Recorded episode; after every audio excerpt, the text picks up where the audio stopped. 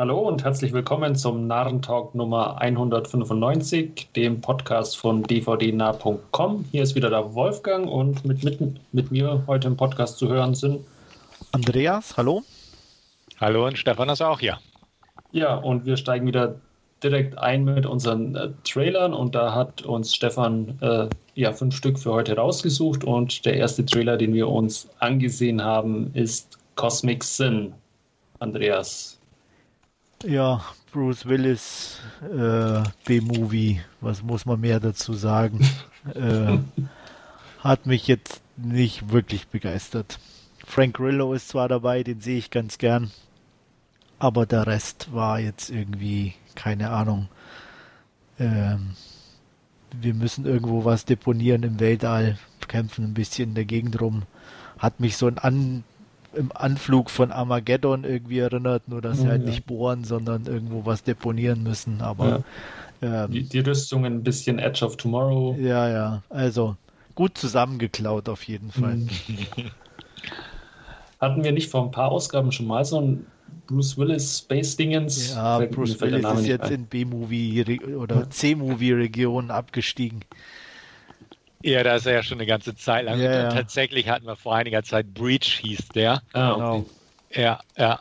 Also Cosmic Sin finde ich sieht besser aus als Breach, was jetzt nicht viel heißt, aber zumindest ein Tick. Das heißt, Cosmic Sin werde ich mir eher angucken als Breach, einfach auch, wie schon erwähnt, ich mag Frank Grillo. Ähm, von dem Film verspreche ich mir nicht viel, aber vielleicht ist er ganz unterhaltsam. Ich fand es ganz lustig, dass Bruce Willis irgendwie, ich, ich kriege es nicht mehr ganz zusammen, irgendwie sinngemäß in dieser Bar am Anfang meint, oh, man weiß nicht, ob man mich schon ausmustern musste oder ich zum alten Eisen gehöre oder irgendwie sowas. Wo ich ja. auch dachte, äh, vielleicht sollte er das mal ein bisschen beherzigen oder so und einfach in Rente gehen und nicht jeden Scheiß annehmen in Sachen Filme. Ähm, ja, inzwischen dreht er so die Dinger ja ständig und ähm, ja, ja. naja, das, also von ihm kann man da nicht mehr viel erwarten, würde ich behaupten. Ja. Ich, ich hatte auch so ein bisschen diesen äh, Wing Commander Vibe, der war ja auch so schlecht damals seiner Zeit. Ja, aber damals waren es noch andere Zeiten. Ja, das stimmt.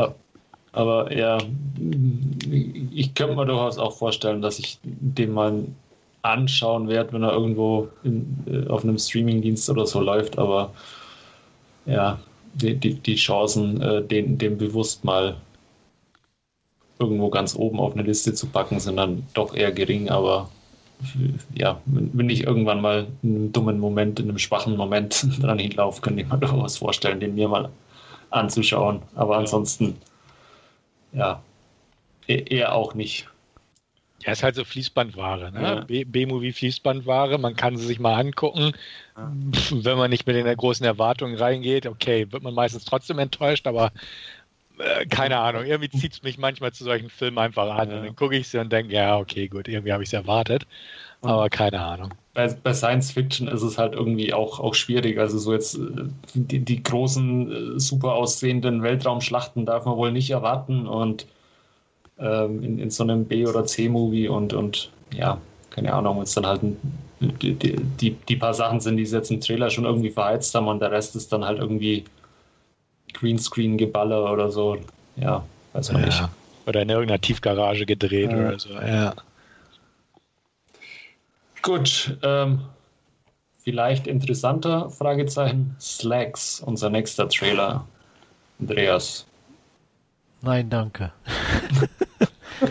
also ich, ich mag ja trashige Sachen auch ab und zu ganz gerne und ähm, blutig dürfen sie auch sein. Aber mordende Jeans ist definitiv nichts für mich. Tut mir leid. Also der hat mir ja gar nichts gegeben. Es ist wie Rubber, der, der mordende Autoreifen. Na, Rubber ne? ist, ist da äh, wahrscheinlich noch äh, hohe Schule. Ja, aber ich kann mich da anschließen äh, im Prinzip. Ich fand den auch irgendwie ja, nicht wirklich ansprechend. Ja, schließe ich mich auch an. Also ich mochte Rubber, ich habe den damals auch im Filmfest gesehen, war glaube ich sogar der Eröffnungsfilm oder sowas. Und den habe ich auch noch im Regal stehen. Den kann man sich angucken, der ist schön schräg. Habt ihr den nicht mal besprochen sogar? Wenn denn vor meiner Zeit, als ihr, glaube ich, noch die Podcasts alleine gemacht habt. Ich habe den nicht auch im Regal stehen und das muss irgendeinen Grund haben, wieso ich den im Regal stehen habe. Welchen nochmal? Rubber. Ja? Äh, Sicher? Nee, äh, ah, ihr habt den mal besprochen in äh, einem Fantasy-Filmfest Ich wollte gerade 2010. sagen, also. Das kann sein. Ja. Aber Ja. wa- warum du den da stehen hast, das ja, kann das ich ist eine nicht gute, sagen. gute, gute Frage, aber ich habe den im Regal stehen. Okay. Ist jetzt nicht das Schlimmste, aber gut. Nö, aber andere Liga als äh, Ja. Slacks auf jeden Ja, Fall. Slacks, Slacks bin ich auch raus. Also zuerst dachte ich, okay, das könnte schon so wieder so schräg sein, dass es Spaß gemacht hat, aber spätestens als die Jeans da rumgelaufen ist oder die Hose und nee, also würde ich auch sagen, den meinte ich auch. Gut, ähm, wo es unter Umständen anders ausschaut bei dir, ist Voyagers, oder Stefan? Auf jeden Fall. Also ähm, da verspreche ich mir jetzt auch nicht die Welt von, aber ich fand, der Trailer sah nett aus. Ähm, klar, wie so eine Young Adult Verfilmung und am Ende sieht man auch PG-13 irgendwo eingeblendet. Aber ja, Neil Burger mit Limitless hat schon mal auch keinen Bringer geliefert, aber zumindest ein unterhaltsamer, flotter Film. Und wenn das Tempo da auch stimmt und die Optik und alles so ein bisschen nett ist, warum nicht? Darstellerisch ist auch okay. Und ähm, wie gesagt, Optik passte. Da, da bin ich definitiv neugierig. Den würde ich mir anschauen. Ja. Na, ich weiß nicht. Also mich hat es nicht angesprochen. Ähm, ich mochte Limitless, hat der ja auch gemacht mit Bradley Cooper. Glaube ich, wenn mich nicht alles täuscht. Ja. Ähm, ja, der war auch okay, aber jetzt auch nichts, was mich irgendwie so richtig begeistert hätte. Und ähm, ja, ich fühle mich nicht mehr den Young Adults zugehörig, von daher lasse ich den wahrscheinlich auch aus. Ich könnte Ja. mich ja noch mit Colin Farrell identifizieren. Ich, ich muss gestehen, ich fand ihn optisch auch ganz nett, Voyagers, aber so inhaltlich hat er mich jetzt auch nicht, nicht so wirklich äh, mitgenommen. Und, Ja, ich äh, fand auch die, die Young Adults halt einfach alle durch Ja. die Bank langweilig.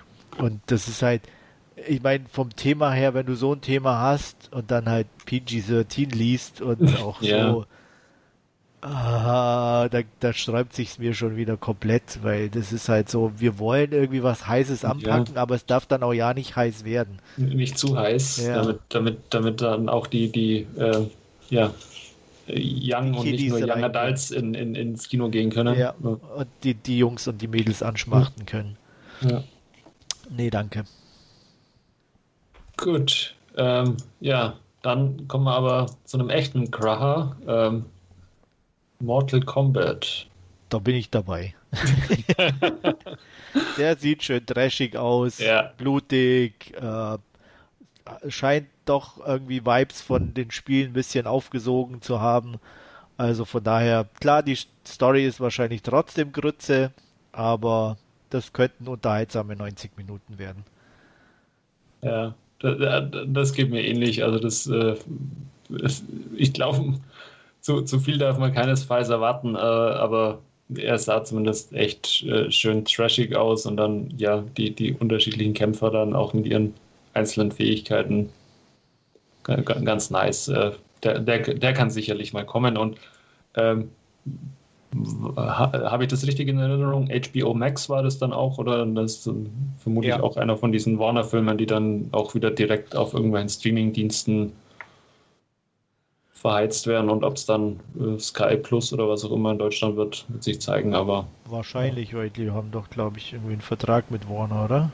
ich, Bis ich weiß es nicht, ob das individuell ist oder. auf Sky. Äh, Wobei ich mich strikt weigere, Sky zu abonnieren. Ne? ja, ich auch. Also, ähm, Komm, da kommt können die noch so raus. gute Sachen bringen, weil die Technik bei denen einfach so im Arsch ist und ähm, nee. Die, die haben auch, ähm, kurzer Exkurs, die haben so viel Geld für die Formel 1 äh, bezahlt bei Sky, äh, dass sie Exklusivrechte quasi für Deutschland haben und äh, mir ist der Streamingdienst quasi, also die Formel 1 hat einen eigenen Streamingdienst gehabt und den haben sie in Deutschland äh, eben dicht gemacht, weil Sky die Exklusivrechte jetzt hat. Ähm, ja, nee, aber dann schaue ich leider kein Formel 1, bevor ich mir Sky abonniere. Ja. Ja, Sky würde ich mir auch nicht holen. Formel 1 interessiert mich nicht. Der Trailer zu Mortal Kombat, den fand ich okay. Hat mich jetzt nicht ganz so umgehauen. Klar werde ich mir ansehen, brauchen wir nicht drüber reden. Ähm, ist bestimmt ganz nett und blutig und so, aber sah mir weiß ich nicht. Ich hatte so das Gefühl, ein bisschen zu glatt aus für mich. Also es war einfach zu viel Computerkram. Ich mag den alten Mortal Kombat-Film, muss ich mich mal outen. Der hatte, der hatte was Trashiges. Auch ja, so, auch definitiv, ja. Genau, und beim, beim neuen, so vom Trailer her, den fand ich schon so glatt mit den CGI-Geschichten und, mhm. und, und, der hat keine Charakterfressen irgendwie gehabt für mich. Weißt du, damals hatte man Christopher Lambert und hier Tagawa und solche Leute, wo du einfach siehst, naja, es sind schon so B-Movie-Charakterfressen.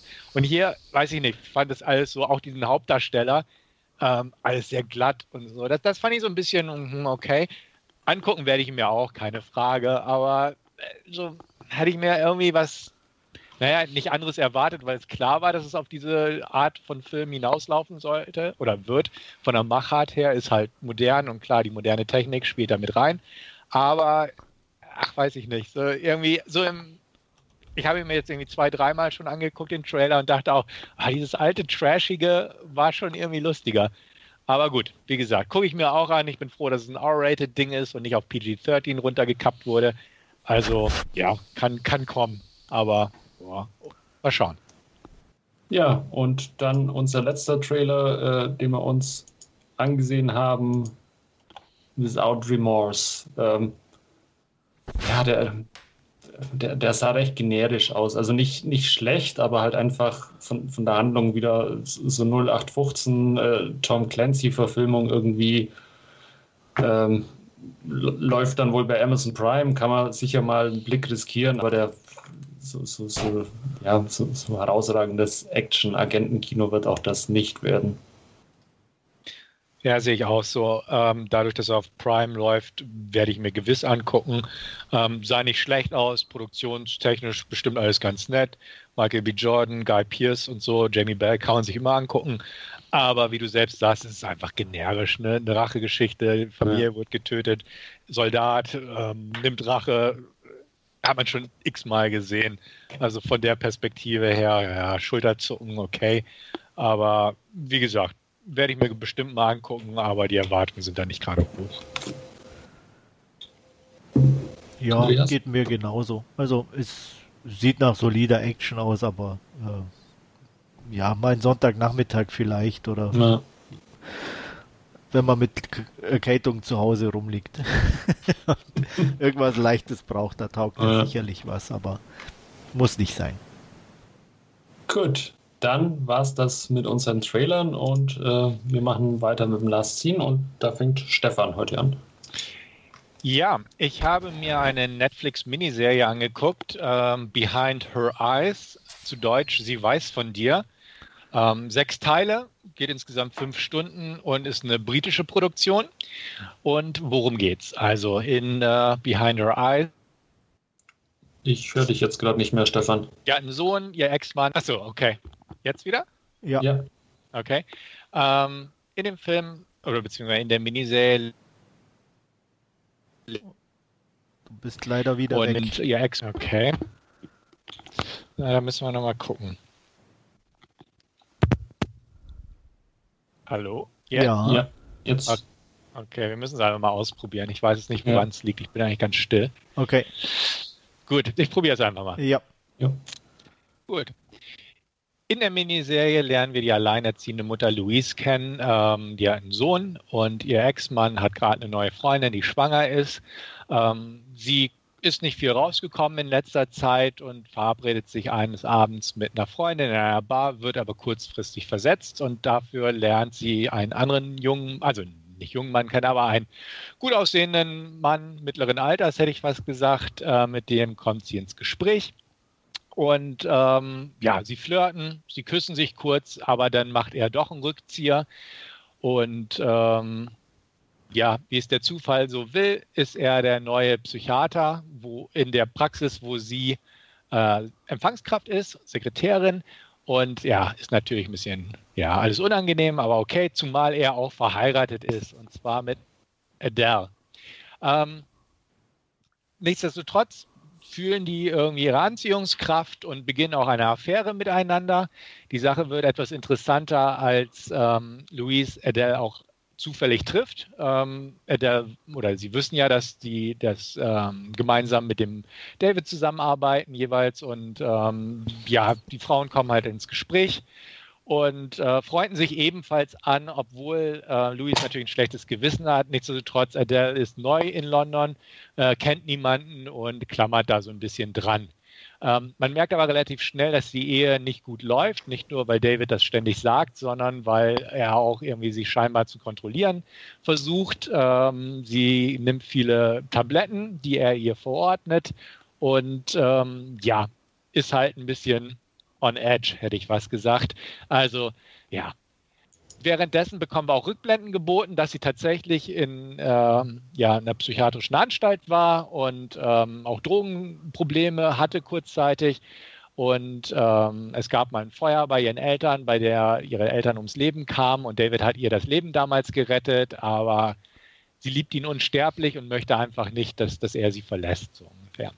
Das ist jetzt eine grobe Zusammenfassung der Geschichte, denn ähm, die Miniserie entwickelt sich nur anfangs, wie man denkt. Ähm, ich sage es mal so: sechs Folgen. Die ersten zwei Folgen gingen mir tierisch auf den Puffer, weil sie absolut klischee durchsetzt waren. Ähm, von man trifft sich in einer Bar und man schüttet den Drink um und ähm, man trifft die Ehefrau zufällig und ja, hier und da. Es, es war einfach so, ach, so, so dieses Augenrollen ständig. Und ähm, dann kommen die nächsten zwei Folgen, wo man auch so diese Hintergründe mit den Rückblenden kriegt und so ein bisschen halt ähm, die Beziehung zwischen David und seiner Ehefrau hinterfragt oder hinterfragt bekommt. Ähm, ist sie jetzt psychotisch? Ähm, ist er derjenige, der sie unterdrückt und kontrolliert oder ist sie wirklich gefährlich? Warum läuft das Ganze so? Das war durchaus einigermaßen reizvoll, will ich sagen. Und dann kommen die letzten zwei Folgen und da wird die Serie richtig Banane. Ähm, ich will nichts spoilern, aber die, die geht so von der Schiene wo man denkt, was ist denn hier los? Und ähm, das hat einen gewissen Reiz, weil man denkt sich, okay, damit hätte ich nicht gerechnet, damit kann man eigentlich auch nicht rechnen. Ähm, ich fand das eingeschlagene nicht, nicht ganz so optimal. Also ich, ich habe mich einfach dran gestört, in welche Richtung es ging. Zumal, wie gesagt, die, die mittleren zwei Folgen echt so einen net, interessantere Kombination aus Beziehungsdrama und Psychothriller waren, ähm, die ein paar interessante Fragen aufgeworfen haben und auch ein paar interessante Konstellationen hervorgetan hat. Aber dann so diese letzten zwei Folgen mit den Offenbarungen und in welche Richtung es geht, das, das war mir einfach zu, zu, zu crazy abstrus, hätte ich was gesagt. Ähm, das fand ich passte nicht. Wer, wer sich darauf einlässt, würde ich sagen, dann es, es funktioniert schon aber man muss sich darauf einlassen und sich auch darauf einlassen wollen. Und irgendwie hat es bei mir da so ein bisschen gehadert. Ähm, was ich wohl sagen kann, ist, diese, diese abstrusen Wendungen ähm, führen so zu zwei, drei Twists am Ende, ähm, von denen die ersten zwei mich relativ kalt gelassen haben, als es um diese Dreier-Figurenkonstellation ging und was draus wird und so. Ähm, einfach weil irgendwie durch diese, diese entzogene Glaubwürdigkeit, hätte ich fast gesagt, dadurch, dass es auf einmal so überzogen wurde, ähm, haben, haben mich die Figuren nicht mehr so interessiert. Zumal die Hauptperson, die Louise, die, die ist eigentlich eine nette, sympathische, alleinerziehende Mutter, aber ich, ich fand sie irgendwann nicht mehr sympathisch. Irgendwie ging sie mir mit ihrem, ich, ich bin nett und freundlich und so einfach irgendwie ein bisschen auf den Puffer, muss ich sagen. Zu Während, nett. bitte? Zu nett zu, zu nett, zu, zu ne, freundlich, zu einfach eine nette Figur, ist auch völlig okay eigentlich, aber es, ich fand es so, hm, da hat mir Adelaine oder Adele, Entschuldigung, ähm, mit, mit ihrer eiskalt psychotischen Art oder auch vielleicht nicht psychotischen Art, sondern irgendwas anderes dahinter schon wesentlich mehr interessiert. Und David, ähm, der so zwischen den Stühlen hängt, ähm, ist auch eine viel interessantere Rolle als die Louise. Und deswegen fand ich da so, hm, hat mich das so ein bisschen kalt gelassen. Am Ende gibt es noch eine Wendung, die ich absolut nicht kommen gesehen habe, trotz allem. Äh, und die war richtig gut. Also das, das muss ich sagen, habe ich nicht kommen sehen. Ähm, man hätte es auch nicht wirklich kommen sehen können, aber es ist trotzdem einer dieser Twists, wo ich sage, das war schon cool. Also auch wenn man jetzt irgendwie nicht groß die Andeutung vorher gekriegt hat, er funktioniert einfach. Und da dachte ich auch, okay, ist schon ist auch ein böser Twist, ist nichts also lustiges, sondern ist ein böser Twist, der das Ganze nochmal so hm, nochmal einen Zacken verleiht. Und ähm, der war cool, also der war wirklich gut. Das Gesamtbild konnte es für mich trotzdem nicht mehr retten. Auch wenn dieser Twist, wie gesagt, gut ist und man sich auch da wirklich auf den Weg, der dahin führt, einlassen muss. Ähm, ich fand es einfach schade. Gut, es ne, waren sechs Folgen, vier, äh, man konnte sich angucken. Ähm, er hat ein paar Phasen oder die Serie hat ein paar Phasen, wo man sagt, okay, da hätte man das ein bisschen straffen können oder so weiter. Ähm, darstellerisch war der gut. Also auch handwerklich absolut gut. Wie gesagt, es ist eine britische Serie, ist hochwertig produziert für Netflix. Die Schauspieler sind gut. Ähm, von denen, ich habe sie alle mal irgendwo vielleicht kurz gesehen. Tom Bateman auf jeden Fall in, in Hard Powder mit Liam Neeson. Und die äh, Adele, gespielt von Eve Houston, die habe ich irgendwo schon mal auf dem Bild zumindest gesehen. Die Hauptdarstellerin Simona Brown sagte mir gar nichts. Ähm, wie gesagt, gut gespielt, definitiv gut gespielt. Ähm, gut inszeniert, kein, kein Grund zur Klage da. Aber einfach erste Drittel zu, zu Klischee durchsetzt und zu banal. Das zweite Drittel in Ordnung, absolut und potenziell wirklich reizvoll. Und dann einfach zu abgehoben, kann man sagen, auch von der Art her. Und ähm, das, das macht einfach kein gutes Gesamtbild. Böse. Hat die Serie aber nicht für mich im Ganzen retten können. Ähm, äh, sehr gute 3 von 10.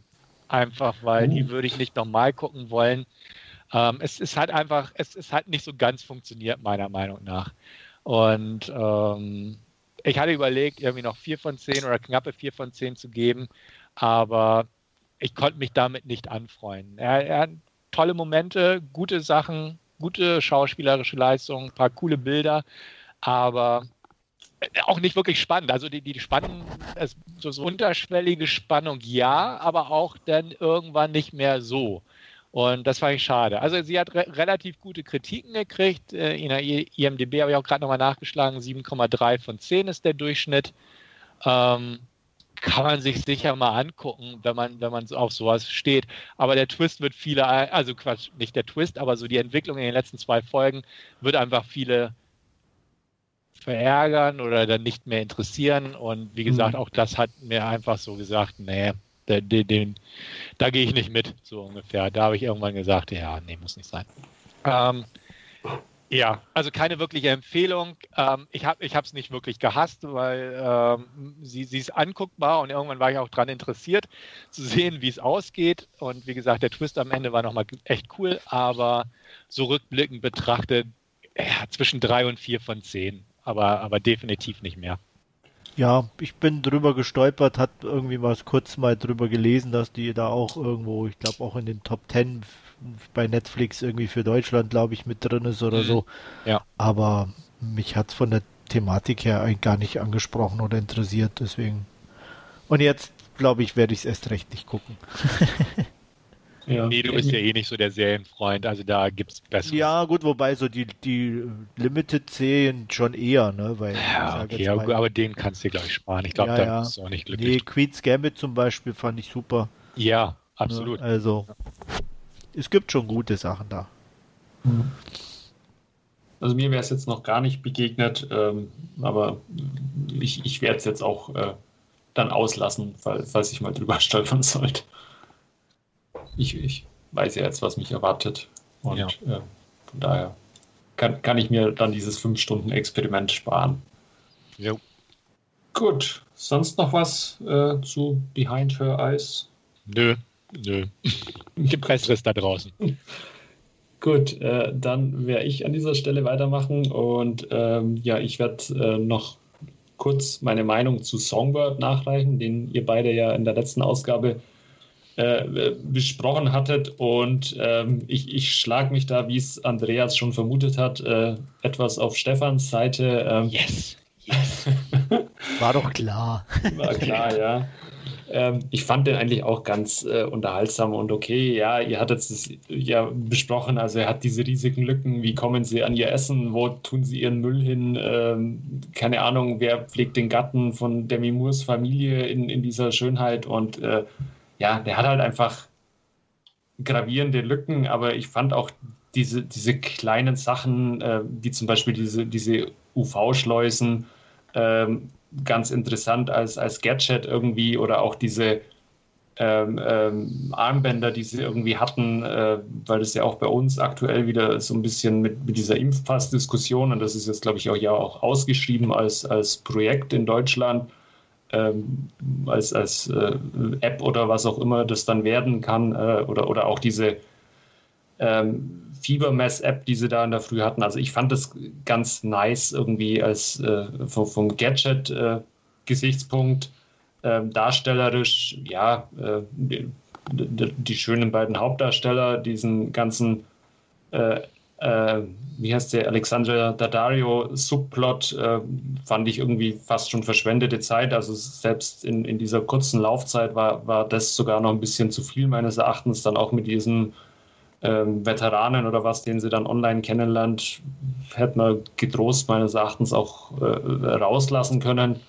Und ähm, ansonsten, ja, ganz, ganz nett anzuschauen. Wie gesagt, ein paar interessante Ideen bezüglich Gadgets und, und der aktuellen Pandemiesituation halt auch. Und ähm, ich fühle mich auch vermutlich äh, deswegen, als, äh, weil, weil er als Fahrradkurier gearbeitet hat, ein bisschen an Dark Angel auch erinnert. Das ist ja auch so eine ähm, EMP-Geschichte ist, wo, wo dann auch die, äh, eine, eine, komplette Stadt in, ähm, ja, in, ins Mittelalter mehr oder weniger zurückgeworfen wird, weil halt die ganzen Aufzeichnungen, was auch immer, äh, gelöscht worden sind. Und, und äh, Jessica Alba hat da eben auch als, als Fahrradkurier gearbeitet, die in ihrer Freizeit an ihrem Motorrad äh, rumschraubt. Von daher hat, hatte ich ein bisschen oder fühlte ich mich ein bisschen äh, daran erinnert, aber das äh, ja nur, nur am Rande. Und wie gesagt, äh, ansonsten ja, fand, fand, ich ihn ganz okay zum Anschauen. Auch Peter Stormare ging, ging mir ähnlich, total am ähm, Overacten, ähm, total übertrieben, diese Rolle. Ähm, aber ansonsten kurz und schmerzlos irgendwie. Und, und da würde ich mich dann, und da nochmal herzlichen Glückwunsch, Andreas Volltreffer mit 5 von 10 Punkten dann, dann abfinden. Ich kenne uns okay. halt inzwischen. ja. Ja.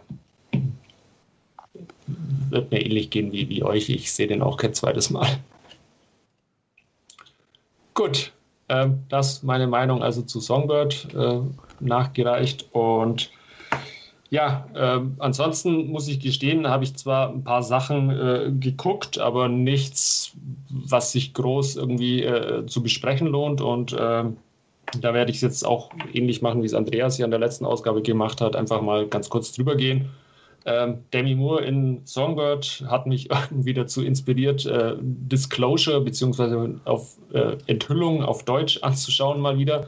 Der Film an sich hat, hatte ich jetzt äh, von, von, der eigenen, eigentlichen Handlung mit äh, der, der, der, sexuellen Belästigung, die ja dann von, von Demi Moore gegenüber äh, Michael Douglas ausgeht, hatte ich jetzt nie irgendwie oder fand ich jetzt nie groß spannend. Ähm, was ich an dem Film eigentlich immer mochte, war ähm, A, die Location in Seattle, weil es halt nicht irgendwie mal äh, Corporate Los Angeles oder New York ist, sondern weil eigentlich mit, mit äh, Seattle da ein ganz netter Vibe äh, auch, auch rüberkam. Und äh, die Tatsache, dass er eben in diesen ähm, Mitte der 90er, also glaube ich, gedreht wurde, ähm, diese äh, Technik und, und Virtual Reality Thematik äh, irgendwie so ein bisschen als, als Hintergrundgeschichte eben hatte in dieser Firma, wo die beiden arbeiten.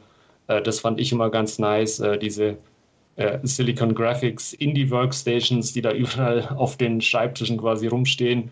Äh, das war damals auch ein, äh, ja, ganz äh, coole Geräte und so und ähm, die äh, äh On-Screen-E-Mail-Oberflächen, die sie da für den Film gestaltet haben. Also das sind so die Sachen, die mich immer an, an äh, Disclosure bzw. an Enthüllung ähm, ja, gefallen hatten und, und äh, das fand ich auch dieses Mal beim Sehen wieder ganz nice. Ansonsten der Film, ja, relativ äh, belanglos und könnte man in dieser Art und Weise vermutlich äh, mit, mit diesen ja, durchaus sexistischen Untertönen auch heutzutage vermutlich nicht mehr drehen oder produzieren.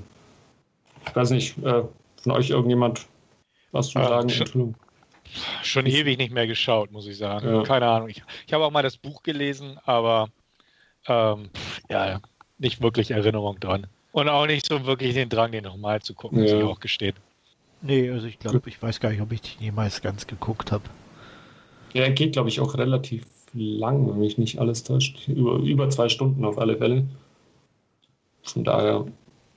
Gut. Ähm, schauen wir weiter. Nächster Film.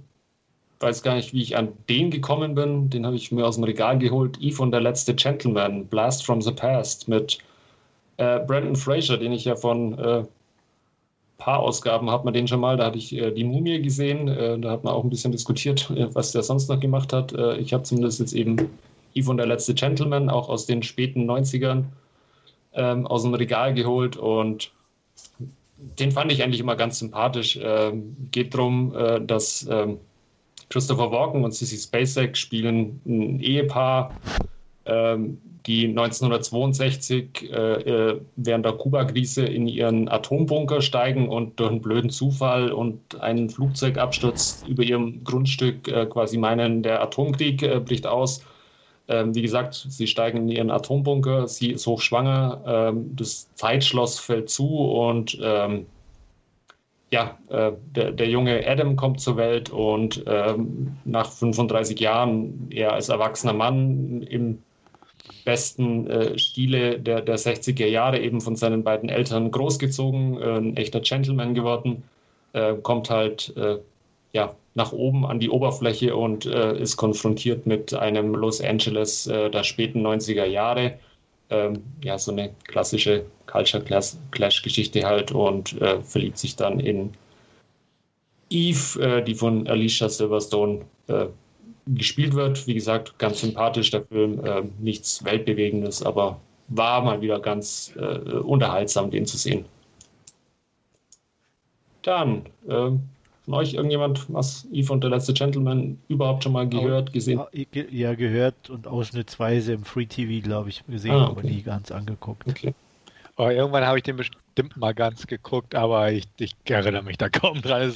Irgendwann in meiner, also irgendwann kurz nachdem er rausgekommen ist, wahrscheinlich auch im Free TV oder vielleicht ausgeliehen aus der Videothek oder so, ähm, schon ewig her. Ich erinnere mich so ein bisschen an Christopher Walken und Alicia Silverstone und, und halt an die Grundidee, aber ja. Echt nicht viel mehr, muss ich gestehen. Hm. Gut, ähm, dann Nächster Film, über den ich in meinem Regal gestolpert bin, Cookies Fortune, Aufruhr in Holly Springs von Robert Altman, äh, relativ prominent besetzt mit äh, Glenn Close, Julian Moore, Liv Tyler. Ähm, ja. Äh, worum geht's? Äh, eine äh, ältere Südstaatendame, äh, alleinstehend oder verwitwet, vermisst ihren Ehemann und ähm, be beschließt irgendwann eines Abends ähm, ja aus der Schusswaffensammlung ihres eben schon länger verstorbenen Ehe Ehemanns einen Revolver herauszunehmen und sich das Leben zu nehmen, um quasi im Himmel wieder mit ihm vereint zu sein. Ähm, doof nur, dass äh, ihre Schwester, gespielt von Glenn Close, äh, sie äh, ja eben entdeckt, aber das natürlich im, äh, in den christlichen Südstaaten äh, nicht funktioniert, äh, das eine große Sünde ist und sie natürlich erstmal diesen Selbstmord verschleiert und die etwas unfähige Kleinstadtpolizei ähm, sich dann erstmal ja auf die Suche nach äh, einem Mörder macht, ähm, der dann ja auch äh, oder ein Verdächtiger davon dann auch äh, der Hausmeister von, von Cookie ähm, eben in, in den Knast einfährt und da äh, dann ja nicht unbedingt ein schlechtes Leben führt, weil er dann auch ganz gemütlich äh, mit seinen alten Angelkumpels von der Polizei eben in der Zelle Schach spielt und lauter so Sachen.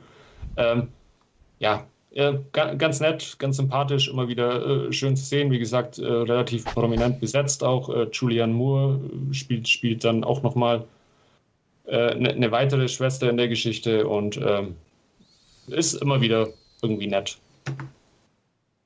Den habe ich noch nie gesehen. Ich Kann ich empfehlen. Kann ich empfehlen.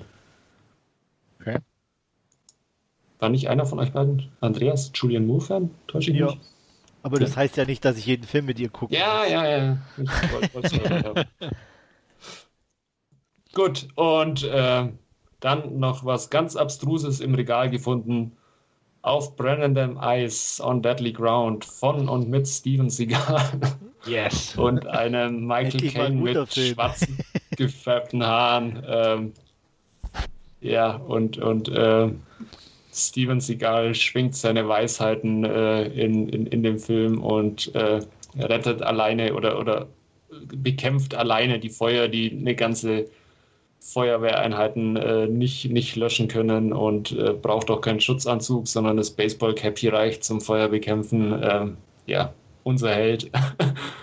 ähm, strunzdoof irgendwie zum Anschauen, aber äh, ja, keine Ahnung, äh, macht irgendwie deutlich mehr Spaß. Äh, diese alten äh, Steven Seagal-Sachen, wie alles, was er dann ab den 2000ern irgendwie am, am Fließband produziert hat. Also man kann zumindest noch einen gewissen Produktionswert erkennen. Wie gesagt, Michael Caine spielt auch mit. Der spielt so einen äh, Ölbaron, der da seinen, äh, den, den Chef von Steven Seagal äh, spielt und, und ja, ansonsten auch John Chen spielt mit ähm, als, als äh, der Film spielt in, in Alaska als eben äh, Eingeborene oder, oder äh, Eskimo eben und, und ja.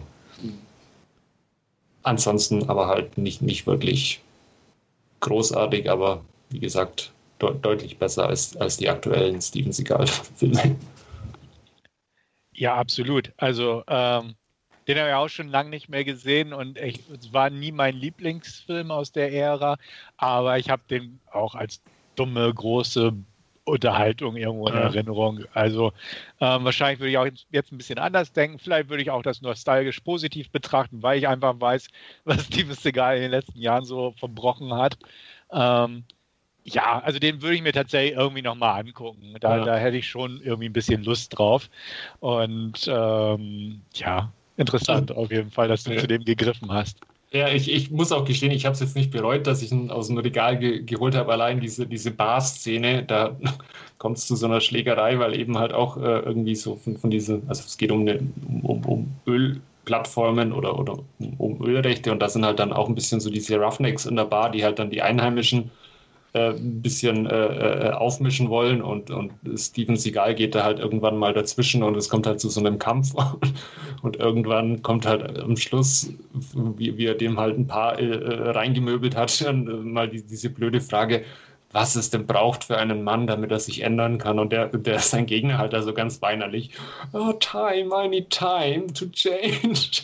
Das ist halt so furchtbar anzuschauen, aber irgendwie dann halt auch wieder ja, musst du einfach hinschauen dann wieder. Das ist irgendwie, ja, Steven Seagal und seine, seine Weisheiten irgendwie.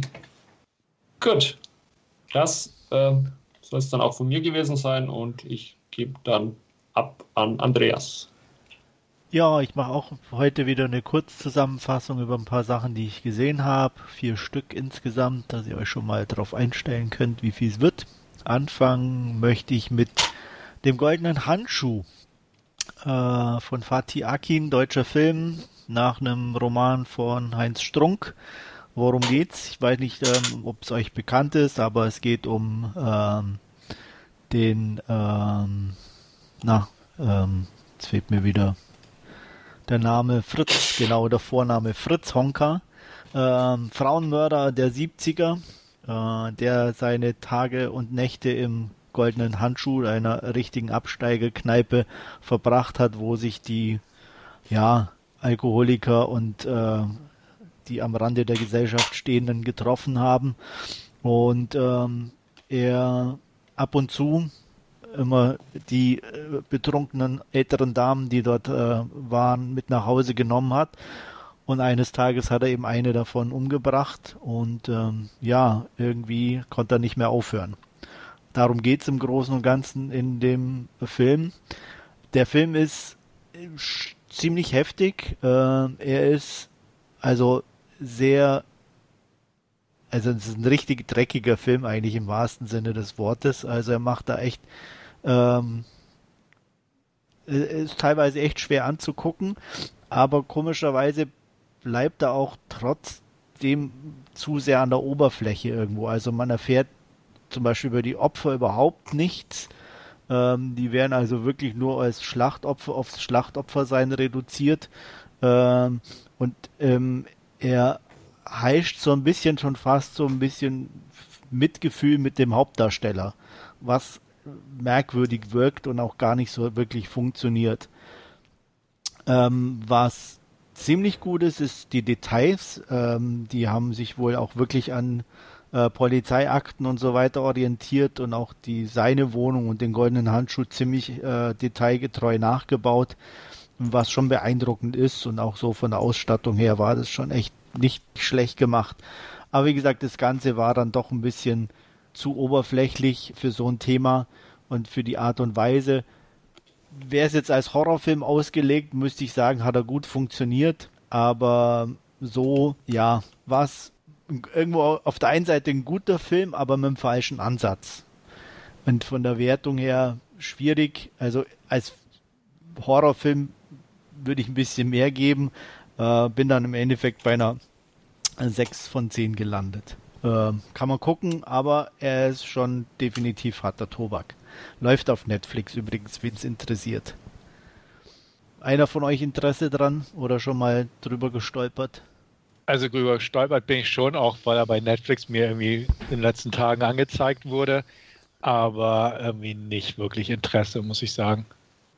Also äh, klang jetzt zumindest nicht, nicht uninteressant. Äh, ich bin, bin aber. Äh, ja, für, für dich wäre es aber von ja. der Macher nix, Wolfgang. Okay, gut. Also, äh, also er hält zwar nicht komplett drauf oder so bei den Morden, aber es ist schon. Ah, okay. Nee, äh, also es ist schon teilweise ein bisschen eklig, muss man schon sagen. Okay. Also der hat die Opfer zerstückelt mhm. ähm, und teilweise dann über Wochen und Monate in seiner Mansarde in so einem Loch aufbewahrt. Den Geruch hat er mal auf seine griechischen Nachbarn von unten geschoben äh, und aufgeflogen ist er im Endeffekt dadurch, ich weiß jetzt nicht, ob es tatsächlich so war, zumindest im Film ist es dann so, dass die Maden durch die Decke äh, zu den Nachbarn nach unten äh, fallen, die dann panisch das Haus verlassen, vergessen den Herd auszumachen und das äh, Haus anfängt zu brennen und dann okay. die, die Feuerwehr sozusagen dann die Leichenteile in der Wohnung findet. Äh, also von daher schon ein bisschen deftig. Wow. Gut, was habe ich noch gesehen? Äh, ganz Akimbo habe ich gesehen. Äh, mit Daniel Radcliffe. Äh, hatte ich eigentlich mir, wie soll ich sagen, gehofft oder ähm, erwartet, eine nette, ja, unterhaltsame, überbordende Action-Orgie zu sehen. Im Ansatz wird es erfüllt, aber es hält sich nicht wirklich. Äh, worum geht's? Miles, gespielt von Daniel Radcliffe, ist so ein typischer Loser, der nichts Besseres zu tun hat, als vor seinem Rechner zu sitzen und andere in Chats doof anzumachen. Ähm, das macht er auch mit ähm, der Organisation Schism, die so eine Art modernen Gladiatorenkampf organisiert, wo sich immer zwei Menschen äh, verfolgen und äh, aus dem Leben scheiden lassen. Ähm, das findet Schism nicht lustig und äh, eines Nachts brechen sie bei ihm ein, betäuben ihn und schrauben ihm äh, Handfeuerwaffen an die Hände und äh, setzen eine Gladiatorin namens Nix auf ihn an. Äh, diese Nix wird gespielt von Samara Weaving.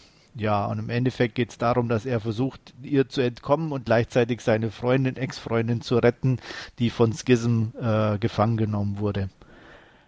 Ähm, versucht irgendwie cool zu sein, ähm, hat aber permanente Shaky Cam und äh, auch mit, ich drehe mal die Kamera so, als wäre es ein Looping und drehe mal hier hin und mal dahin, äh, was einfach nur permanent unruhig wirkt, aber nicht cool. Und auch so versucht irgendwie im Ansatz witzig zu sein, was ihm auch nicht sonderlich gelingt. Also ich war milde enttäuscht. Ähm, er ist nicht ganz schlecht, er hat ganz nette Action-Sequenzen und ähm, ein, zwei Gags funktionieren dann doch. Kann man gucken, aber ich bin dann im Endeffekt bei einer knappen 5 von 10 gelandet. Ähm, Nochmal angucken werde ich ihn mir sicherlich nicht. Weiß nicht, Stefan, hast du den schon gesehen? Ja, den habe ich tatsächlich schon gesehen. Ähm, bin auf jeden Fall bei einer guten 6, knappen 7 gelandet. Okay. Ähm, ich kann das nachvollziehen, was du sagst. Ähm, ich hatte aber irgendwie meinen Spaß dabei. Klar ist es jetzt auch ein Film, den würde ich mir in nächster Zeit auch nicht wieder angucken. Ähm, deswegen würde ich wahrscheinlich auf eine gute 6 von 10 irgendwie hinausgehen. Aber ähm, ich hatte meinen Spaß dabei.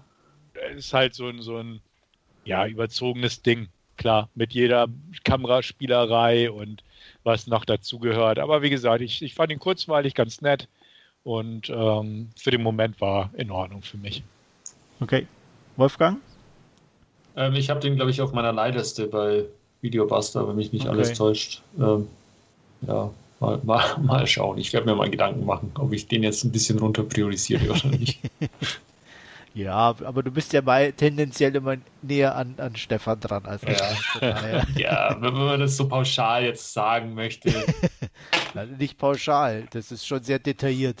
Ja, bis, bis es dann wieder auf Horrorfilme zugeht, dann sind wir meilenweit auseinander. Das stimmt ja. natürlich. Aber auch das würden wir bei dir einschätzen können. Ja. Genau. Gut. Gut, so viel zu ganz Akimbo. Und äh, ich habe mir noch ein bisschen Action angeguckt, und zwar Debt Collectors oder auch Debt Collector 2 äh, mit unserem aller Freund Scott Atkins. Ähm, ja, worum geht's? Es geht um zwei Schuldeneintreiber, wie der Name schon sagt, French und Sue, kennen sich aus früheren Zeiten, äh, gehen eigentlich zwar getrennte Wege, aber Sue überredet French, äh, noch drei Schulden einzutreiben für ihren Boss Tommy. Ähm, ja, das funktioniert im Großen und Ganzen ganz gut. Ähm, äh, ja, die beiden schmeißen sich ganz witzige Sachen an den Kopf oder zumindest vermeintlich witzige Sachen, werden aber immer von äh, einem Auto verfolgt, in dem auch zwei Gangster sitzen, die dann immer komische Kommentare loslassen, aber weiter nichts machen. Äh, stellt sich dann raus, dass das dann doch noch einen Hintergrund hat, warum die beiden wieder zusammenarbeiten müssen, worauf möchte ich nicht eingehen. Ähm, und ja, ähm, und am Ende gibt es dann noch einen großen Showdown oder einen mittelgroßen, sagen wir so. Ähm, ja, puh, schwierig. Äh, Scott eigentlich ganz gern. Er schafft es ja doch immer wieder irgendwie action-technisches ganz gute Sachen rauszubringen. Der hier war jetzt nicht ganz so prickelnd. Ähm, die Chemie stimmt zwar zwischen den beiden Hauptdarstellern Scott Atkins und Louis Mandylor, aber die Story ist halt echt Grütze und äh, die Fights sind eigentlich eher zu wenig. Ähm, soll wohl so ein bisschen Buddy-Movie-mäßig sein, aber auch da funktioniert da ein, einfach nicht gut genug. Und äh, war dann doch eher enttäuschend, deswegen hier nur eine knappe 4 von 10. Hast du den ersten geguckt? Nee, aber okay. muss man auch nicht, also. Ja. Ähm, Habe ich auch beide bislang noch nicht geguckt. Ich weiß, dass sie existieren und auch ich mag Scott Atkins eigentlich ganz gern sehen, aber ähm, sehe es auch so, dass er auch nicht, nicht, nicht immer ein Treffer landet, sagen wir es mal so, bei seiner Rollenauswahl ja. oder bei den Filmen, wie sie am Ende rauskommen. Und irgendwie habe ich da schon die Befürchtung gehabt, als ich von Depp Collector 1 gelesen habe und war etwas überrascht, dass da so schnell eine Fortsetzung nachkommt. Und ja gut, klingt jetzt auch nicht so überzeugend, was du gesagt hast. Also auch da in dem Bereich gibt es anderes, was ich mir dann eher angucken würde. Ja, ist glaube ich auch empfehlenswert. Es gibt übrigens noch äh, so ein Running Gag, dass äh, Sue, gespielt von Louis Mandylor, im, in dem Film darauf angesprochen wird, dass er doch in dem Film Ninja mitgespielt hätte. was natürlich eher nicht er war, sondern Scott Atkins, mhm. aber äh, das ist so ein bisschen so ein Running Gag. Das war noch eins der amüsanteren Sachen. Ja, wenn das die Highlights sind, dann werde ich den wohl auslassen. ja, das ja. wollte ich damit sagen. ähm, gut, so viel zu äh, Debt Collectors und dann habe ich mir noch äh, schwere Kost im wahrsten Sinne des Wortes angeguckt und zwar habe ich mir Prozessor angeguckt von Brandon Cronenberg. Ähm, wie der Name schon sagt, es kommt äh, nicht von weit her, ist er der Sohn des legendären Herrn Cronenberg und ähm, auch schon des Längeren jetzt auf dem Regiestuhl äh, ansässig und hat jetzt mit Possessor, denke ich, seinen bisher besten Film geliefert. Er hat mich trotzdem nicht ganz überzeugt. Ähm, worum geht's? Es geht um eine Firma, Vereinigung, die ähm, Attentate äh, ausführt, indem sie ja in den ähm, eine Mitarbeiterin, gespielt von Andrea Riceborough, in eine Maschine setzt und da sozusagen ihren Willen oder ihren Geist auf eine andere Person überträgt und diese Person dann sozusagen das Attentat vollführt. Dadurch ist es natürlich nicht nachvollziehbar, ähm, wer oder be beziehungsweise warum meistens die Hintergründe. Ähm, das Ganze ist natürlich eine enorme Belastung für äh, Tassia, so heißt die Rollenfigur von Andrea Riceborough. Und es muss dann nach so einem Auftrag immer wieder ihr psychologisches Gutachten sozusagen erneuert werden, ob sie auch noch äh, bei vollem Verstand ist und auch weiß, was Sache ist. Ähm, trotzdem sie da immer relativ gut abschneidet, ähm, merkt man doch, dass sie äh, Schwierigkeiten hat, sich wieder in ihr alltägliches Leben einzugliedern ähm, sie hat ein Kind und einen Mann und ähm, bei einem neuerlichen Auftrag passiert das Unvermeidliche, sie kommt nicht mehr raus aus ihrem Wirt sozusagen und der übernimmt mehr oder weniger äh, das Geschehen. Ähm, storymäßig sehr interessant, äh, gut gemacht. Ähm, die Bilder sind absolut faszinierend.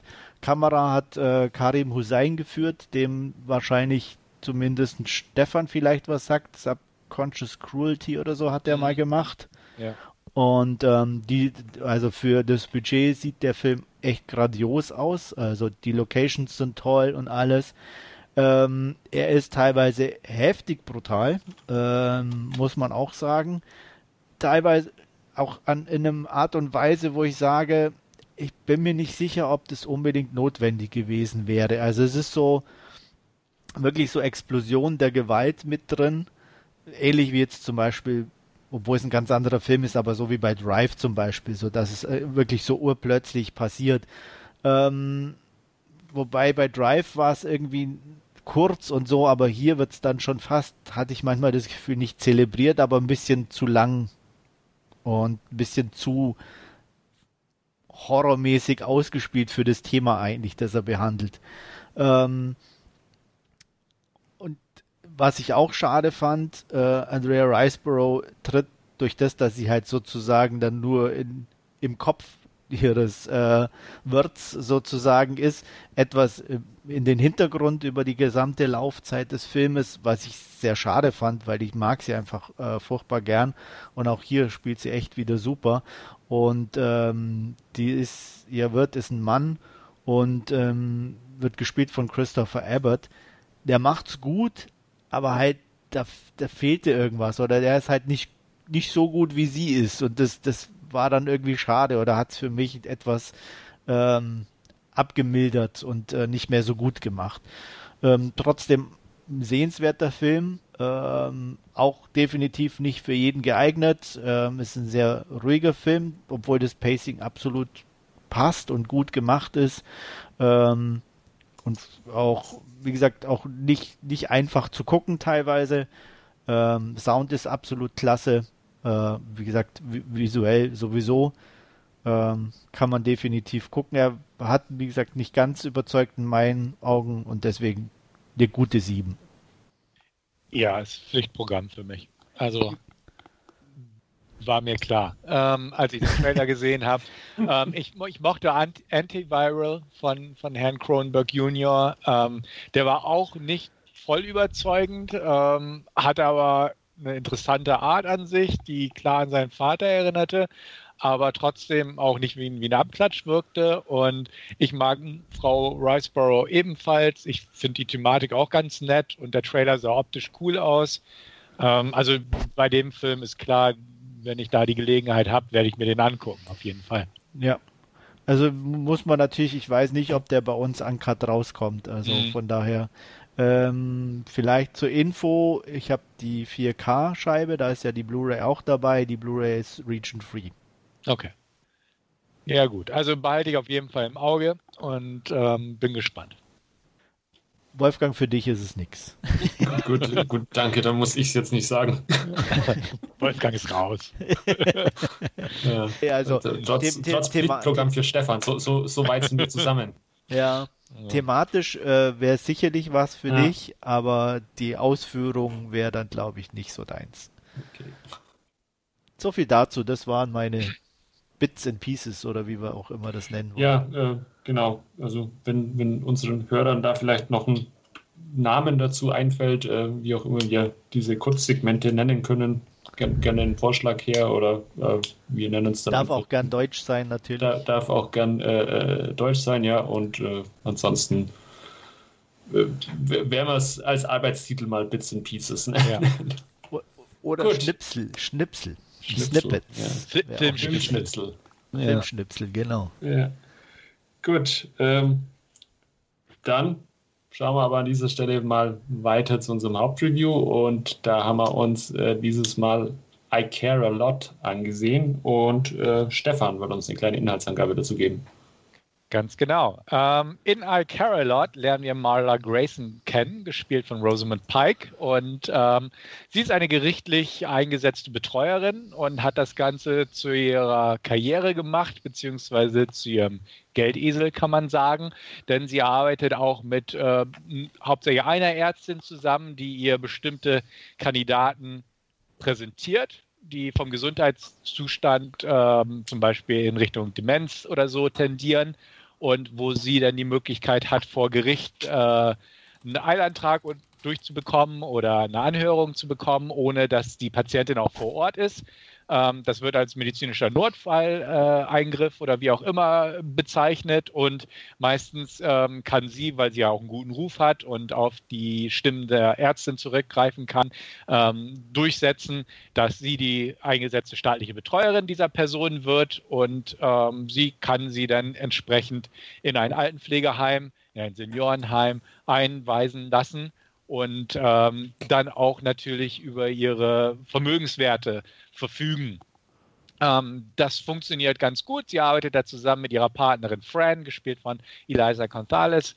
Und ähm, dieses System ist einfach ein gut laufendes für sie. Sie suchen sich vermögende ältere Menschen aus und ähm, haben quasi das Recht auf ihrer Seite und ähm, verdienen dadurch ganz gut indem sie dann zum Beispiel das Haus versteigern, in dem sie gewohnt haben, äh, um die medizinischen Kosten zu decken. Aber zugleich ist sie natürlich auch im Gespräch mit äh, den Besitzern vom Seniorenheim, um das dann alles gut und möglichst äh, effektiv für sie einzufädeln. Ähm, ihr neuestes Opfer ist Jennifer Peterson, gespielt von Diane Wiest, äh, eine äh, alleinstehende ältere Dame, die auch ähm, laut ihren eigenen Nachforschungen kein keine Familie hat, keine nahen Verwandten und so und ähm, schwer reich ist. Ideale Kandidatin also. Und ähm, ja, somit äh, wird das System wieder in Bewegung gesetzt, was auch relativ gut funktioniert. Ähm, sie kann den Richter erneut überzeugen. Die Dame wird ins Altenpflegeheim eingeliefert, muss ihr Handy abgeben.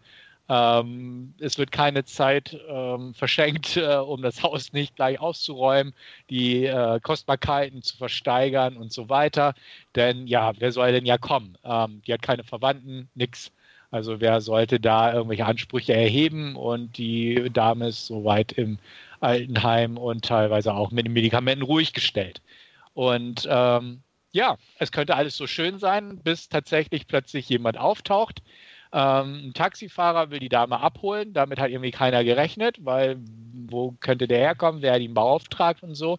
Und dann stellt sich doch heraus, dass äh, es doch jemanden gibt, äh, der ähm, sehr an dem Wohlbefinden von Frau Petersen interessiert ist. Und ähm, somit nimmt eine, wenn, also nimmt einen Verlauf seinen Gang, ähm, in dem die russische Mafia auch ins Spiel kommt und ähm, ja, es zu einem ja, Tauziehen kommt äh, um Jennifer Peterson und ähm, bei dem beide Parteien nicht nachgeben wollen und sehr engstirnig sind und natürlich äh, ja ihre, ihren Willen durchsetzen wollen. Der eine möchte die Dame zurückbekommen und die andere möchte natürlich nicht, dass alles auffliegt, äh, möchte ihren äh, Goldesel behalten und einfach so weitermachen wie gehabt. So viel zum Inhalt, würde ich einfach mal sagen. Ja, vielen Dank dafür, Stefan. Ähm, ja, Andreas, möchtest du loslegen? Ich kann gerne anfangen, ja. Ähm, I Care a Lot fängt gut an. Äh, ich mag Rosamund Pike definitiv. Ähm, hat hier eine äh, richtig schöne, kleine, fiese Rolle, ähm, die sie auch durchgängig gut spielt und auch nachvollziehbar äh, rüberbringt. Ähm, man nimmt ihr das ab, dass sie die alten Leutchen da abschiebt und das Geld kassiert. Ähm, die hat eine Freundin, äh, um die sie sich ja oder mit der sie das zusammen macht. Die kümmert sich mehr oder weniger um die Recherchearbeiten. Ähm, auch da äh, gut besetzt und ähm, ja, optisch auch eigentlich relativ, wie soll ich sagen, unspektakulär, aber sehr passend. Ähm, die Locations ähm, mehr oder weniger auch eigentlich Nebensache. Äh, Krankenhaus oder halt das Altenheim oder mal ein Büro. Aber jetzt auch da nichts Spektakuläres, weil das Hauptaugenmerk in meinen Augen definitiv auf den Schauspielleistungen lag. Und ähm, ja, der Film macht schon Spaß anzugucken. Aber, und auch das muss ich einwerfen, er war mir fast zu brav irgendwo äh, für die Thematik und alles. Und ich hätte mir da die ein oder andere Zuspitzung dann doch eher, sei es verbal oder auch optisch, doch noch gewünscht, um es irgendwie ein bisschen interessanter zu bekommen. Ich kann einfach mal einsteigen. Ähm, ja, kann ich, kann ich nachvollziehen, was du sagst. Ich muss auch sagen, einfach um das gleich vorweg zu sagen, ich mag auch Rosamund Pike, sie macht das wunderbar. Grundsätzlich ist die Besetzung top in dem Film ähm, von Rosamund Pike. Auch es war schön, einfach mal Diane Weist wiederzusehen, die ich ja. gefühlt seit Ewigkeiten nicht mehr gesehen habe. Genau, hab. die spielt auch toll, muss ich echt sagen. Ja. Ähm, Peter, Peter Dinklage kommt ins Spiel, der, der war cool in ja. seiner Art her. Ähm, einfach, er, er, ist cool. Punkt. Und ähm, ja, ähm, ich fand auch, dass er teilweise ein bisschen bissiger hätte sein können. Ähm, ich fand den Einstieg oder so, so die erste Hälfte, das erste Drittel schon recht naja, nicht, nicht bissig, will ich sagen, aber schon so ein bisschen wütend machen, wenn man drüber nachdenkt. Ja, äh, der Einstieg war da auch äh, definitiv die richtige Richtung, sage ja. ich jetzt mal. Ne? So, um, um, um auch die, das, die, die Gefühle des Zuschauers schon mal in die richtige Richtung zu bringen. Genau, und ähm, einfach die Art, wie, wie pa Miss Pike da rangeht, ähm, die ist einfach eiskalt, tough, eine Karrierefrau die rücksichtslos und berechnend und zielstrebig vorgeht. Sie weiß, was sie will. Sie sagt auch an einer Stelle, sie ist eine verdammte Löwin und ähm, ne, sie zieht das durch. Das ist halt viel Ego, aber sie weiß auch, was sie will. Und ähm, der Anfang einfach, wie mit den älteren Leuten umgegangen werden, gegangen wird in dem Fall, dass es dieses System tatsächlich auch gibt ähm, macht einfach wütend und man ist einfach so angepisst von ihr und dass es sowas gibt und ähm, ja, ähm, das, das ist halt so ein Ding. Und dann wendet sich der Film ja und geht mehr in so eine Krimi-Thriller-Richtung, ähm, was es nicht ununterhaltsamer macht, aber auf eine andere Art unterhaltsamer, auf eine etwas konventionellere Art, meiner Meinung nach. Und dann wird es mehr so zum, zum Zweikampf zwischen ihr und Peter Dinklages Charakter, ähm, wo es einfach drin geht, wie, wie man sich gegenseitig überlistet und, und einfach zwei Egos prallen aufeinander und wer wird nachgeben oder wer wird weitergehen als der andere. Ähm, das hat das Ganze einfach so ein bisschen konventioneller gemacht ähm, und, und einfach auch so diese, diese Bissigkeit so ein bisschen geraubt, meiner Meinung nach.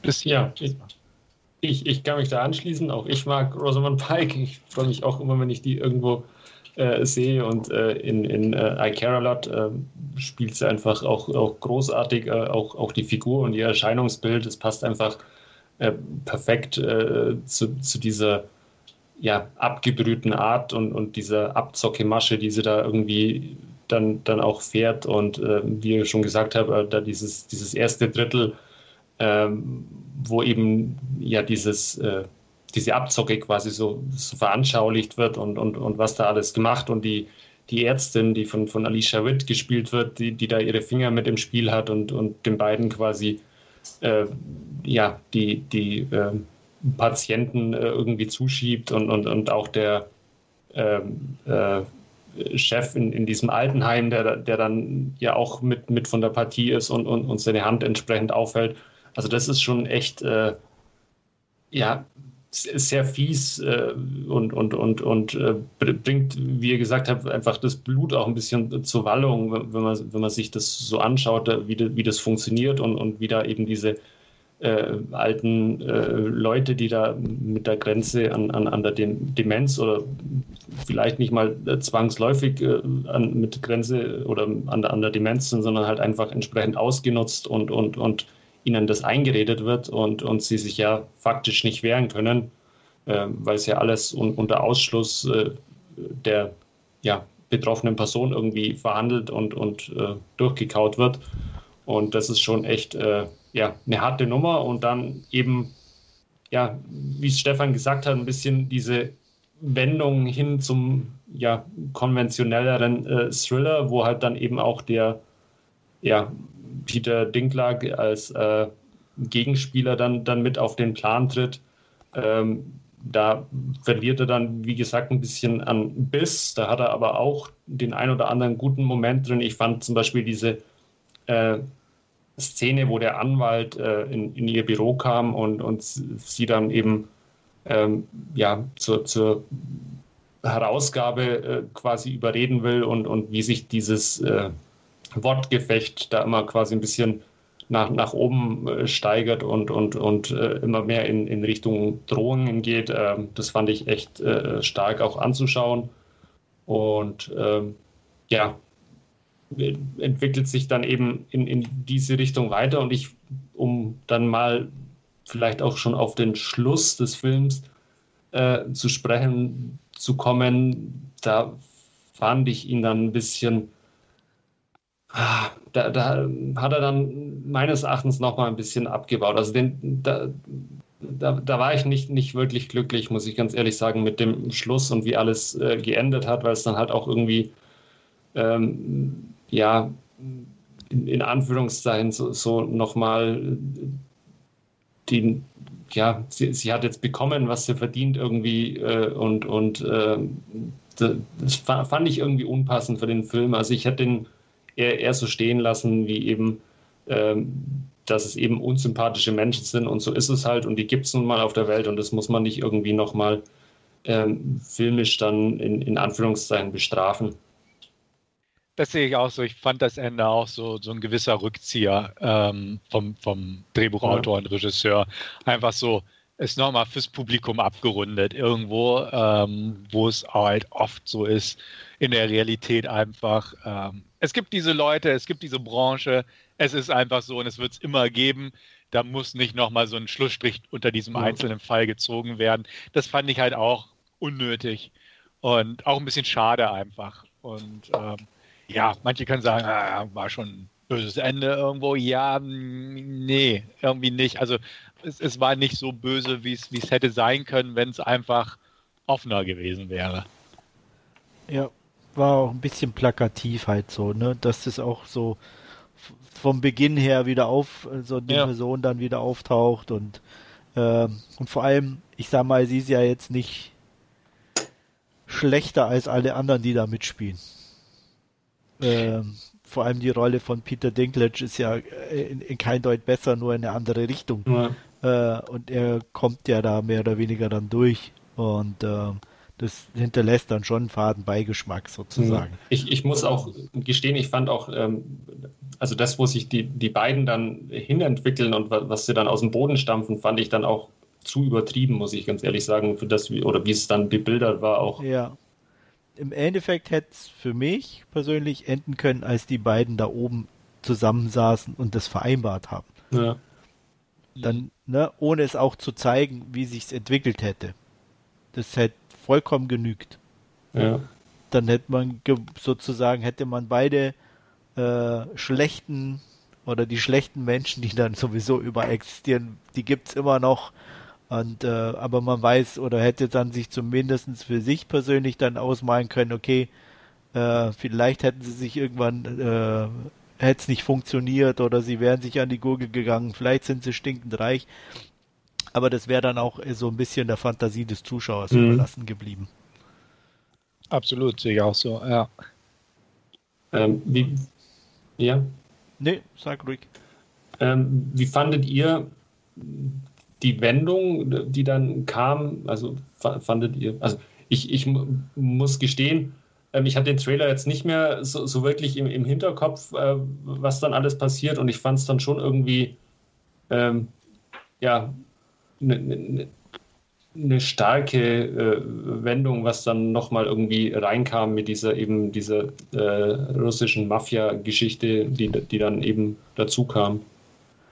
Also ich muss sagen, ähm, jetzt im Nachhinein, ich hatte, als ich den Trailer gesehen habe, äh, habe ich mir den Film witziger vorgestellt, als er jetzt im Nachhinein dann war.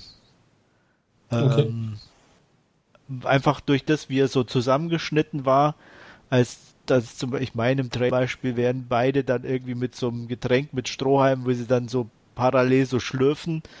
Das wirkte wesentlich witziger und auf den Punkt gebracht, so im Trailer, so, ah, okay, das ist so eher, eher so eine Krimi-Komödie.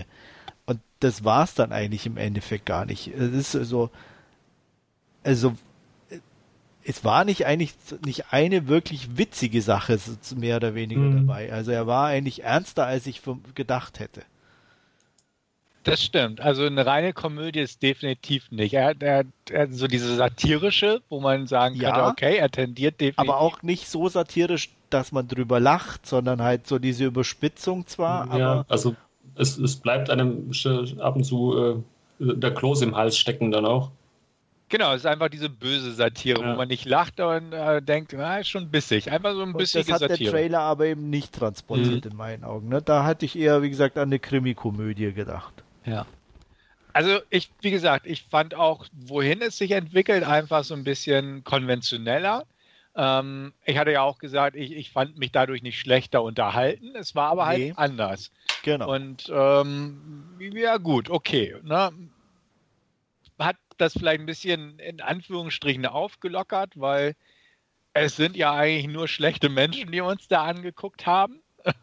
dafür, ja. war, dafür war es jetzt nicht so der Depri-Film. Ähm, man, man hat ja irgendwann so, schlägt man sich ja schon fast auf die Seite der russischen Mafia, so ungefähr. Wenn man drüber nachdenkt, ist eigentlich total der blöde Satz, aber ne, so, so ist ja der Film ja. irgendwie. Ja, und der, äh, gleichzeitig denkt man dann aber auch wieder, nee, ich kann ja nicht jetzt auf deren Seite sein, mhm. aber man, ne, so, und die waren ja dann auch jetzt nicht die freundlichsten. Genau. Mhm. Ähm, also, also er, es fehlt definitiv so ein bisschen diese Identifikationsfigur, mit der man sich gemein machen kann und, und das sind halt einfach. Die, also die hat mir jetzt nicht gefehlt, muss ich sagen, persönlich. Ja, also gefehlt nicht, aber sie, sie, ist halt nicht da. Also es sind halt alles ja. äh, irgendwie Leute, die einem unsympathisch sind und. und ähm, aber gerade das fand ich ja. zum Beispiel gut, dass es mal einen Film gibt, einfach mit Leuten, die einem komplett unsympathisch sind und äh, aber dann doch von Leuten verkörpert werden, die einem sympathisch sind. Ja. Mit Peter, Peter Dinklage und äh, Rosamund Pike. Absolut. Also da kann man sich so ein bisschen anlatschen, hätte ich was gesagt. Ähm, ja. Definitiv. Ähm, ich kenne auch Filme, die von äh, unsympathischen Charakteren bevölkert werden, was aber schnell nervig werden kann, weil man halt ja. keinen hat und ne, wenn dann auch noch die Darsteller oder so nichts Besonderes haben oder die Inszenierung und so, dann, dann fühlt man sich einfach so, ach, das sind alles Leute, die man nicht mag. Und ja. das, das, das schlägt da, dann aufs Da hat man aber auch keine Lust mehr, den Film weiter zu gucken. Genau. Regel, ne? so. Genau. Und hier sich da eher durch. Genau, und hier fand ich das, das völlig in Ordnung. Unsympathische Menschen, aber irgendwo sympathische Darsteller und ähm, die Inszenierung hat halt auch, äh, die, die, war ja auch irgendwo locker, kann man ja. sagen, so von der Optik, von den Farben, den Score mochte ich gern. Ähm, das, das war ja alles irgendwo bunt und aufgelockert irgendwo. Und ähm, deswegen, das, das hat das schon irgendwie alles so ein bisschen ja, durch, durchgemischt und durchgemengt, mhm. sodass es nicht zu Depri wird und nicht zu wütend machend. Ja. Aber wie gesagt, ist, durch, durch diese Krimi-Aspekte, aber auch ja.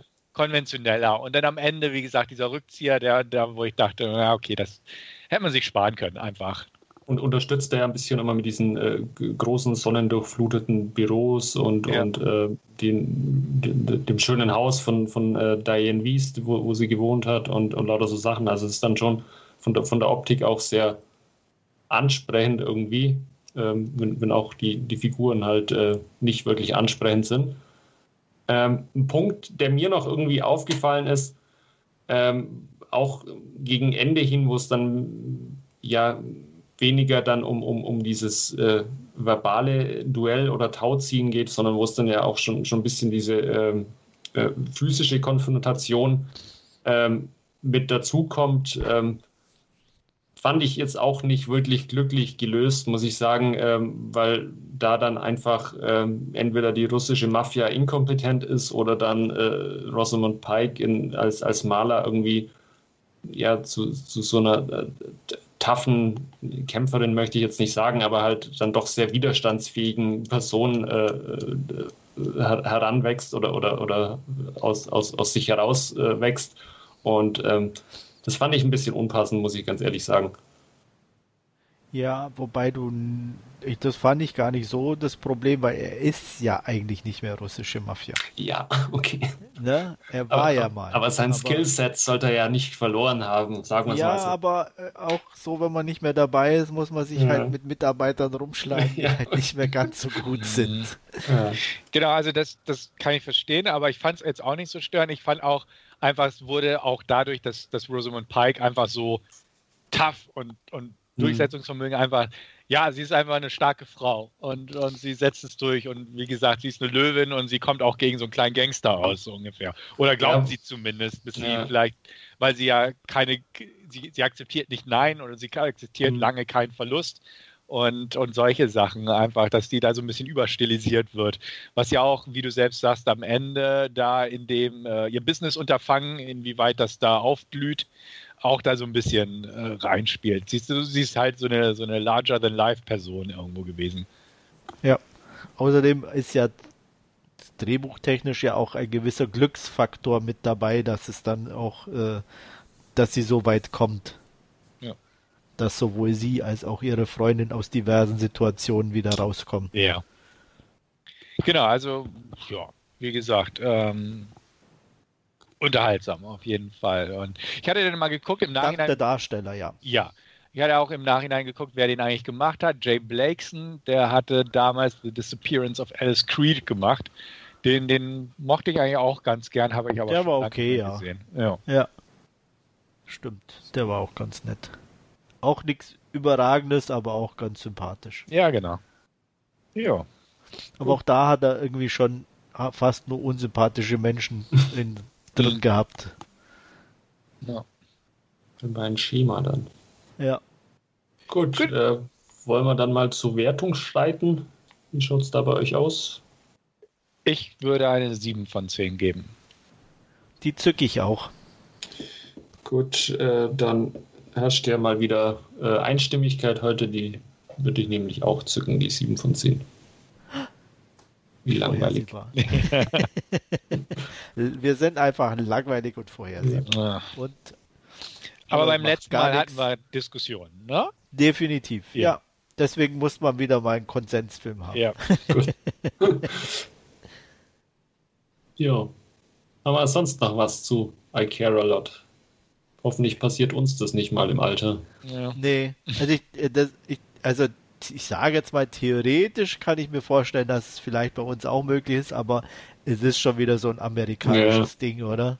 Ja, auf jeden dass Fall. Dass du da ohne zugegen sein von irgendwelchen Leuten, die, äh, ne, und auch mit diesem staatlichen Vormund, der dann irgendwo einfach auftaucht und mit einem Arzt einfach sagt, Respekt da. Ja, aber also man, man, muss schon sagen, also sie hat das schon sehr, sehr plausibel da auch vor, vor Gericht verargumentiert mit keine emotionale Bindung und so und dann die halt die richtigeren Entscheidungen, wie das, was man mit äh, ja, äh, den Ballast mit emotionalen. Ja, aber bei uns wird es zum Beispiel schon gar nicht sein, dass du dann einfach in irgendein Heim ja. abgeschoben wirst. Ne? Du kriegst halt dann vielleicht einen Vormund und eine Pflegerin, aber du würdest, wenn du zum Beispiel eine Wohnung oder ein Haus hast, ja, ja erstmal zu Hause bleiben. Ja. Ne? Also. Ja. Mhm. Von daher. Aber wie gesagt, passt trotzdem. Alles gut. Gut. Ja, dann war es das von unserer Seite für diese Ausgabe. Ähm, wie immer, vielen Dank fürs Zuhören. Hat wieder Spaß gemacht und bis zum nächsten Mal. Tschüss. Bis dann. Tschüss. Jo, tschüss. Bis dann.